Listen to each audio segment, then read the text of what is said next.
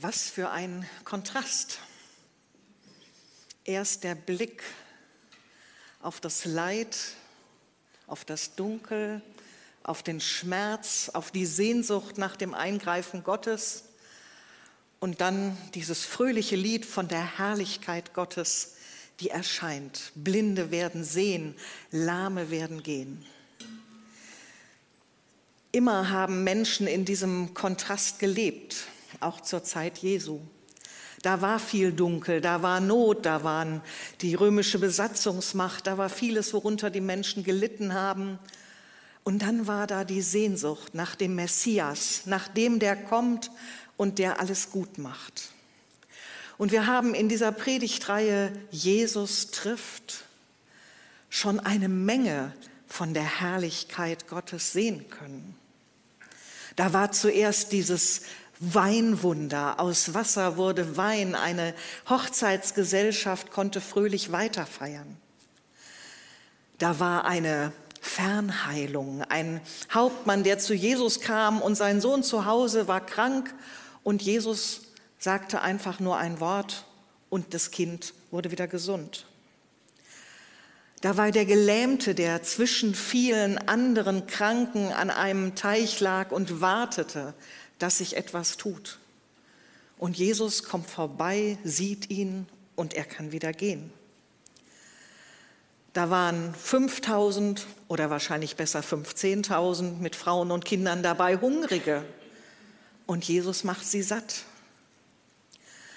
Da waren Jünger im Sturm, denen alles aus den Fugen geraten war. Und sie erleben das Eingreifen Gottes. Da war sogar einer, der war schon tot und hat gestunken. Und neues Leben war da.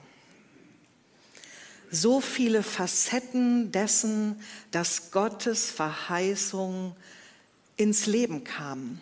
Da wird einer kommen, der wird es gut machen.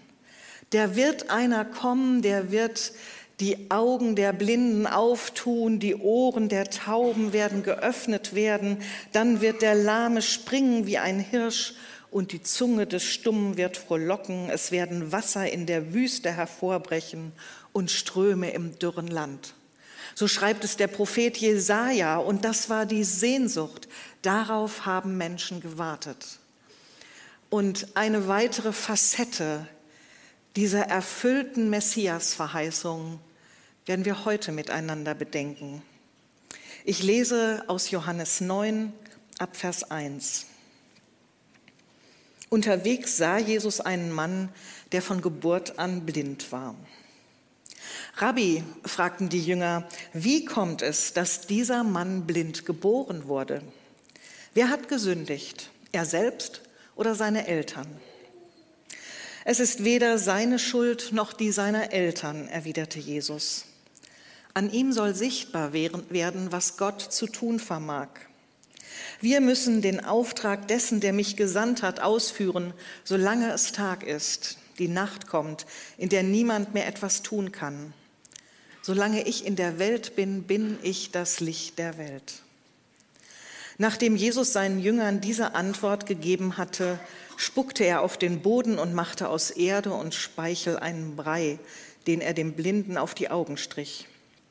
Dann befahl er ihm, geh zum Teich Shiloach und wasch dir das Gesicht. Shiloach bedeutet Gesandter.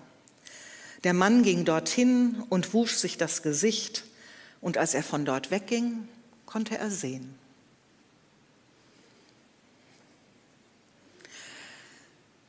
Eine Geschichte vom Sehen. Am Ende dieser Satz, der Mann konnte sehen. Und der allererste Satz, unterwegs sah Jesus einen Mann. Das ist uns schon öfter begegnet in den letzten Wochen. Dieses Jesus sieht einen Menschen. Und damit beginnt eine Dynamik.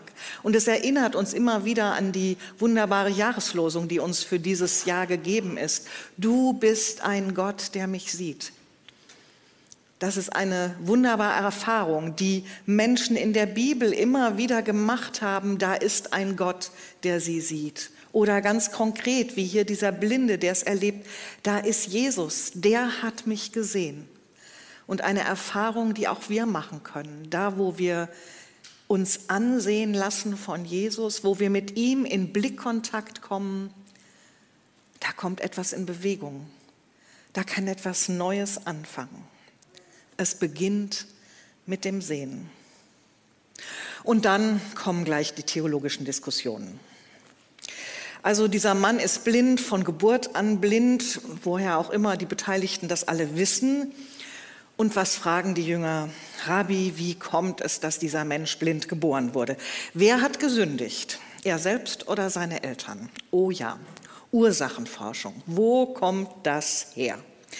Wer ist schuld? Wer hat angefangen? Das sind so die ganz menschlichen Fragen, die uns immer wieder belegen, be bewegen, da wo es schwierig ist. Irgendeiner muss doch schuld sein. Irgendeiner muss doch der Auslöser gewesen sein, dass die Situation jetzt so verfahren ist. Da müssen wir doch den Schuldigen finden. Und dann, und dann, ja, was hat man davon, wenn man den Schuldigen findet? Dann hat sich trotzdem noch nichts geändert.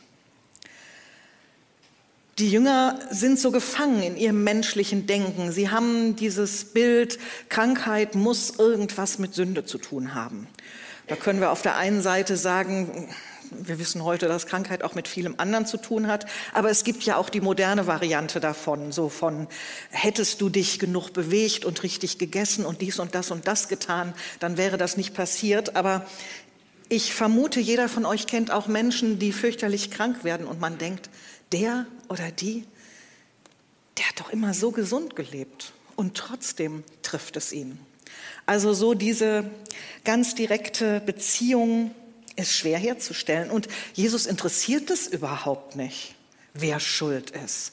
Jesus interessiert es überhaupt nicht, wer angefangen hat, sondern Jesus interessiert es, wie es weitergeht. Er sagt, es ist weder seine Schuld noch die seiner Eltern. An ihm soll sichtbar werden, was Gott zu tun vermag. Boah, was für ein Perspektivwechsel. Ich stelle mir das mal so vor, in Situationen, wo du und ich, wo wir das Gefühl haben, das ist so verfahren, so verfahren wie blind geboren, wo man schon das Gefühl hat, es gab nie was anderes, wie soll jemals was anderes kommen? Und in der Situation nicht zu denken, wo kommt das her, sondern zu fragen, was kann Gott daraus machen? Was kann ich Gott hier zutrauen? Was kann werden, wenn Gott hier eingreift? Man macht es sich ja manchmal auch leicht, so mit so einer Einschätzung, na ja, hat er sich selbst reingeritten? Na ja, ist sie doch selbst schuld dran, dass es jetzt so ist? Nein, immer hat Gott noch Möglichkeiten. Immer ist da dieses, an ihm soll sichtbar werden, was Gott zu tun vermag. Was für ein wunderbarer Blickwechsel. Und ich wünsche mir das und wünsche uns das allen, dass in Situationen, wo es schwierig ist, wo wir merken, da ist kein Licht, da ist diese Blindheit und Dunkelheit, da kommen wir nicht weiter, dass wir nicht unsere Zeit und Kraft auf Ursachenforschung verschwenden, sondern dass wir wirklich daran denken, Gott hat noch Möglichkeiten und ihm das hinlegen und ihn darum bitten, einzugreifen und mit seiner Macht etwas zu tun. Jesus kommt mit dieser Erwartung. Gott kann etwas tun. Gott kann die Situation dieses Menschen, egal wie ausweglos sie erscheint, er kann sie ändern und deshalb handelt er. Nachdem Jesus seinen Jüngern diese Antwort gegeben hatte, spuckte er auf den Boden und machte aus Erde und Speichel einen Brei, den er dem Blinden auf die Augen strich. Dann befahl er ihm, geh zum Teich Shiloach und wasch dir das Gesicht. Der Mann ging dorthin, wusch sich das Gesicht und danach konnte er sehen. Ich weiß nicht, wer von euch da war vor einigen Wochen, als wir die Heilung des Gelähmten miteinander bedacht haben. Da funktionierte das irgendwie anders. Da ging das, da wurde der Mann erstmal gefragt, willst du gesund werden? Und dann ging Geschichte weiter. Hier keine Frage. Jesus macht einfach. Es gibt kein Schema F wo man sagen könnte, so handelt Jesus. Wir Menschen haben das gerne, so ein Muster, wo wir sagen können, ah ja, wenn ich so mache, dann macht Gott das. Und wenn ich das eben nicht mache, dann macht Gott auch nicht. Und ich muss jetzt nur, naja, so quasi diese Knöpfe oder diese Hebel drücken. Und dann passiert schon das, was ich gerne hätte. Aber Jesus entzieht sich solchen Regeln und Mustern. Jede Situation, in die er reinkommt, ist wieder neu und ist wieder anders. Er ist immer wieder für eine Überraschung gut. Ich habe mir mal irgendwann die Mühe gemacht und habe mir alle Blindenheilungen, also um sich mal darauf zu beschränken, alle Blindenheilungen der Evangelien angeguckt. Und das habe ich festgestellt. Einer schreit, einer läuft hinter Jesus her, einer wird von Menschen gebracht und dieser hier wird einfach von Jesus gesehen. Einer wird gefragt, was willst du, dass ich dir tun soll? Zwei werden nach ihrem Glauben gefragt und dieser hier wird gar nicht gefragt. Einmal spricht Jesus einfach Heilung zu, mal legt er die Hände auf, mal spuckt er in die Augen, mal macht er wie hier einen Brei aus Lehm und Spucke. Kein Schema F, kein Muster, wo wir sagen könnten, genau so funktioniert es immer. Ja, und einmal funktioniert es sogar erst in zwei Etappen oder beziehungsweise es geht in zwei Etappen und nach dem ersten Mal ist es noch gar nicht vollständig gut. Verrückt. Gott handelt immer wieder anders. Und es gehört auch Mut darauf, sich darauf einzulassen, wenn man denkt, Nee, so habe ich das noch von keinem anderen gehört. Aber na gut, Jesus, wenn du das jetzt so meinst, dann gehe ich deinen Weg jetzt mal so mit. Ein Brei aus Spucke und Erde klingt erstmal ein bisschen eklig, finde ich, oder? Äh, ist jetzt nicht so unser äh, vor, bevorzugtes Heilungsmittel. Aber vielleicht kann man es auch ein bisschen anders angucken man muss sagen, Speichel war damals tatsächlich etwas, was als Heilmittel galt. Also das war den Leuten schon vertraut und man kennt das ja manchmal auch, wenn man da so ein bisschen was hat, ein bisschen Spucke drauf, ne? macht man ja manchmal auch, auch gerade bei Kindern. Ähm, und Erde, ganz leise klingt da etwas an von der Schöpfung des Menschen, wo Gott aus Lehm den Menschen schafft. So als würde hier aus einem menschlichen Heilmittel und der Erinnerung an Gottes Schöpfung, eine neue Schöpfung für diesen Menschen, die Schöpfung seines Augenlichts. Ein Brei aus Lehm und Erde, so ist diese Geschichte. Aber jede heilende Begegnung mit Jesus ist eine neue, eine ganz eigene Geschichte. Auch deine Geschichte mit Jesus ist eine ganz eigene Geschichte, die du nur so erlebst, wie auch immer er bei dir handelt. Der Blinde kann wieder sehen. Der Mann wusch sich das Gesicht und als er von dort wegging, konnte er sehen. Er, der nie in seinem Leben etwas gesehen hatte, der gar keine Erinnerungen hatte ans Sehen, der bekommt plötzlich eine ganz neue Welt vor Augen und er merkt, dahinter steckt Jesus. Wow, was für ein Geschenk. Ja, das ist der Messias, der, der die Augen der Blinden auftut. Nun habe ich ein bisschen was übersprungen in meinen bis jetzt bisherigen Gedankengang, denn zwischendurch sagt Jesus noch so, so abstrakte Sätze. Deswegen habe ich die erstmal weggelassen. Wir müssen den Auftrag dessen, der mich gesandt hat, ausführen, solange es Tag ist. Die Nacht kommt, in der niemand mehr etwas tun kann. Solange ich in der Welt bin, bin ich das Licht der Welt. Jesus macht also ganz deutlich, er hat einen Auftrag. Da ist ein Auftrag auszuführen. Der Auftrag, das Reich Gottes zeichenhaft deutlich wird. So will Gott diese Welt. So hat Gott diese Welt gemeint. Und interessanterweise sagt er an dieser Stelle, wir müssen den Auftrag ausführen. Er spricht also nicht nur von sich selbst, ich habe diesen Auftrag, sondern er sagt, wir. Er nimmt die Jünger einfach mit rein. Hey, wir sind gemeinsam hier verantwortlich, was passiert in dieser Welt. Wir müssen den Auftrag dessen, der mich gesandt hat, ausführen, solange es Tag ist, die Nacht kommt, in der niemand etwas tun kann. Also da kommt richtig so eine Dringlichkeit rein. Die Zeit ist begrenzt. Es ist nicht ewig Zeit, in dieser Welt etwas hell zu machen, sondern jetzt. Jetzt ist der Moment, so wie Elfriede das am Anfang sagte. Jetzt ist das Leben. Jetzt ist der Moment, in dem Jesus handelt und in dem er auch durch uns handeln will. Ich bin das Licht der Welt, sagt er. Das sagt er da nicht zum ersten Mal im Kapitel vorher. Da heißt es schon, Jesus sagte zu den Leuten, ich bin das Licht der Welt. Wer mir nachfolgt, wird nicht mehr in der Finsternis umherirren, sondern wird das, Leben, das Licht des Lebens haben.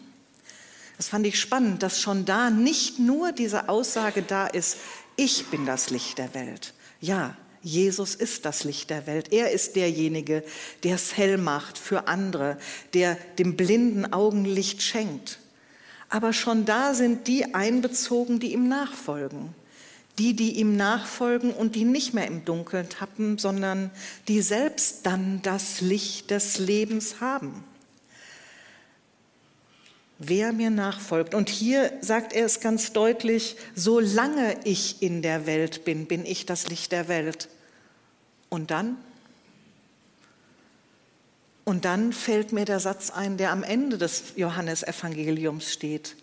So wie mich der Vater gesandt hat, so sende ich euch. Und dann gehört da all das dazu.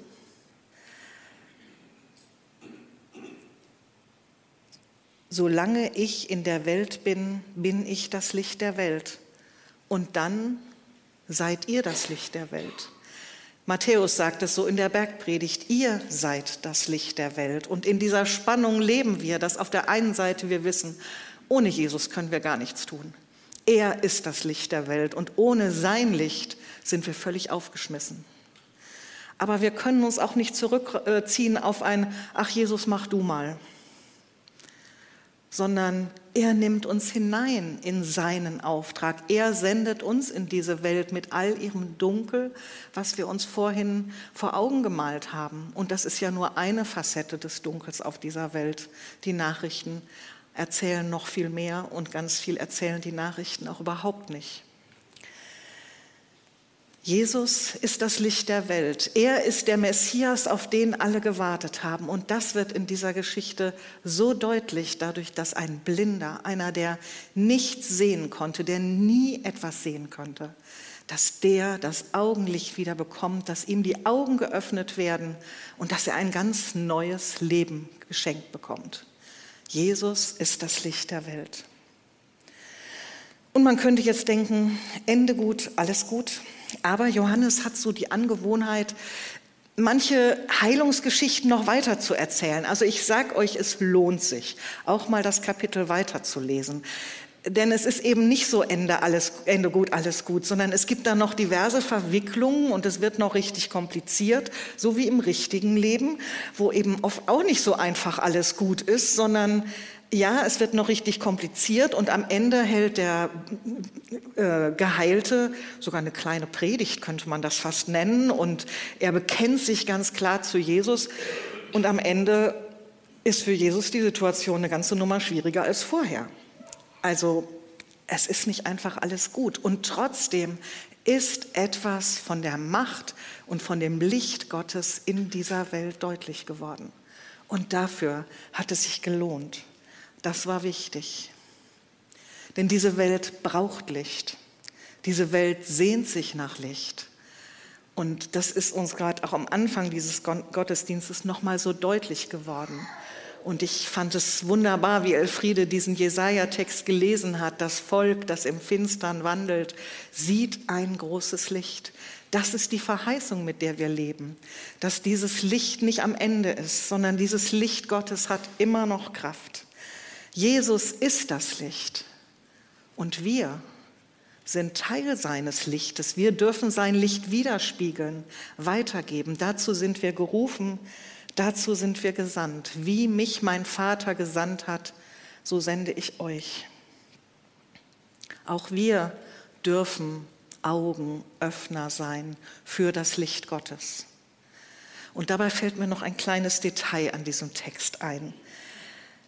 Wenn wir Menschen denken, wir müssen jemandem die Augen öffnen, dann können wir manchmal rabiat werden. Nicht immer, aber dann ist manchmal so diese Dringlichkeit dahinter. Das muss der doch endlich mal kapieren. Der muss doch endlich mal die Augen dafür geöffnet kriegen und wir würden am liebsten dran reißen, wenn man so will. Jesus ist ein sehr sanfter Augenöffner in dieser Geschichte. Da ist eine zarte Berührung mit diesem Brei und dann sagt er, geh und wasch dich. Und der Mensch darf einfach seiner Wege gehen. Und als er hintergeheilt zurückkommt, ist Jesus schon wieder längst über alle Berge. Jesus hat nicht die, das Bedürfnis, das jetzt zu kontrollieren, ob alles geklappt hat, sondern er lässt den Menschen einfach gehen. Ich finde das ein wunderbares Bild, so diese sanfte Berührung und gehen lassen. Ich finde, Jesus ist ein Meister im Gehen lassen. Auch bei der Geschichte von Lazarus, die wir letztes Mal gehört haben, endet das mit, bindet ihn los und lasst ihn gehen. Dass dieses Menschen werden die Augen geöffnet nicht heißt, und jetzt haben wir sie und jetzt können wir sie greifen und packen, sondern sie dürfen dann ihren eigenen Weg gehen. Das finde ich nochmal einen ganz wichtigen Hinweis, auch da, wo wir als Licht in dieser Welt unterwegs sind. Wir dürfen leuchten, wir dürfen es von dem Licht weitergeben. Aber was dann geschieht, ist Gottes Sache. Mehr müssen wir nicht in der Hand haben. Wir dürfen uns anstecken lassen vom Licht und dieses Licht weitertragen. Solange ich in der Welt bin, bin ich das Licht der Welt, sagt Jesus. Und er sagt, wie mich mein Vater gesandt hat, so sende ich euch. Amen.